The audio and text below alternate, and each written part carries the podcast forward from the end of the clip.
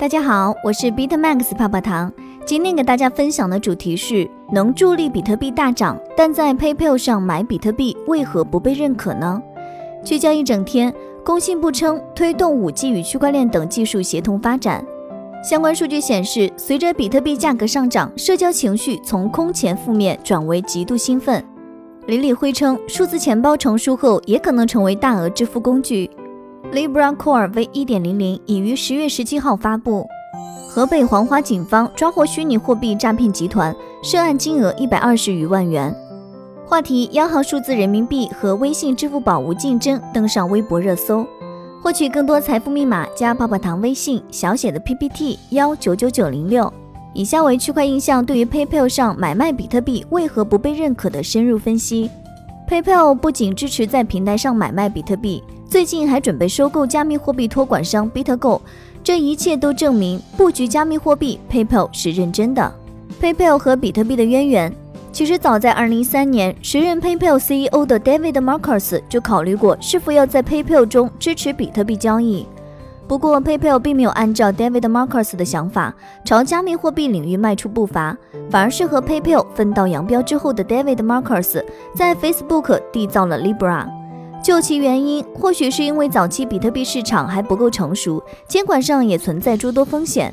对于比特币，PayPal 表现得非常审慎，甚至严厉。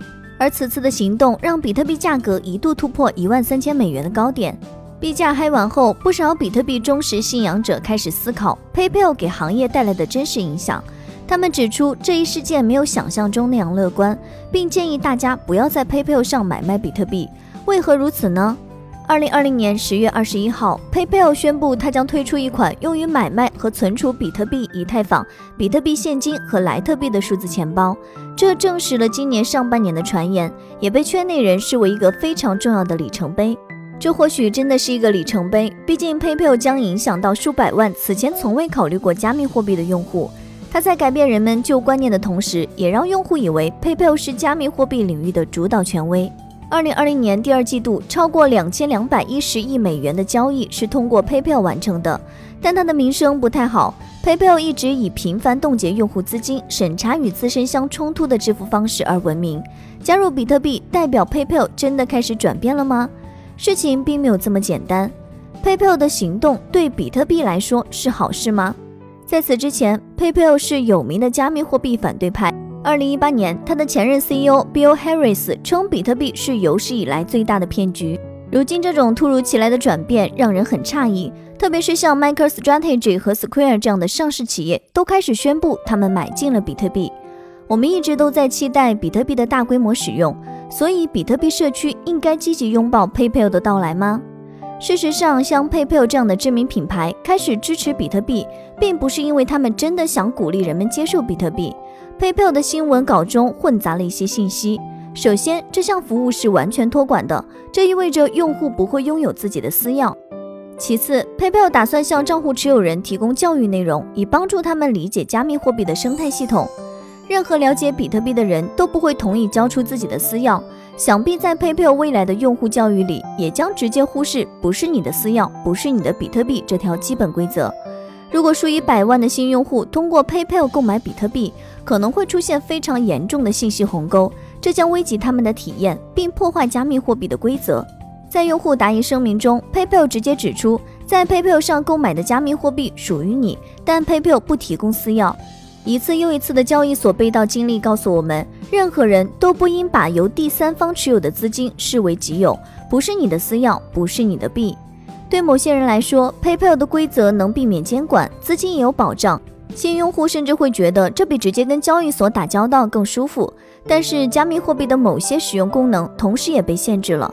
PayPal 用户将无法将手上的加密货币资产从 PayPal 账户中转出到其他账户，也无法将自有的加密货币转到 PayPal 账户内。PayPal 想定位为加密货币的领军者。随着 PayPal 的进入，它将受到其他公司、机构和消费者的密切关注。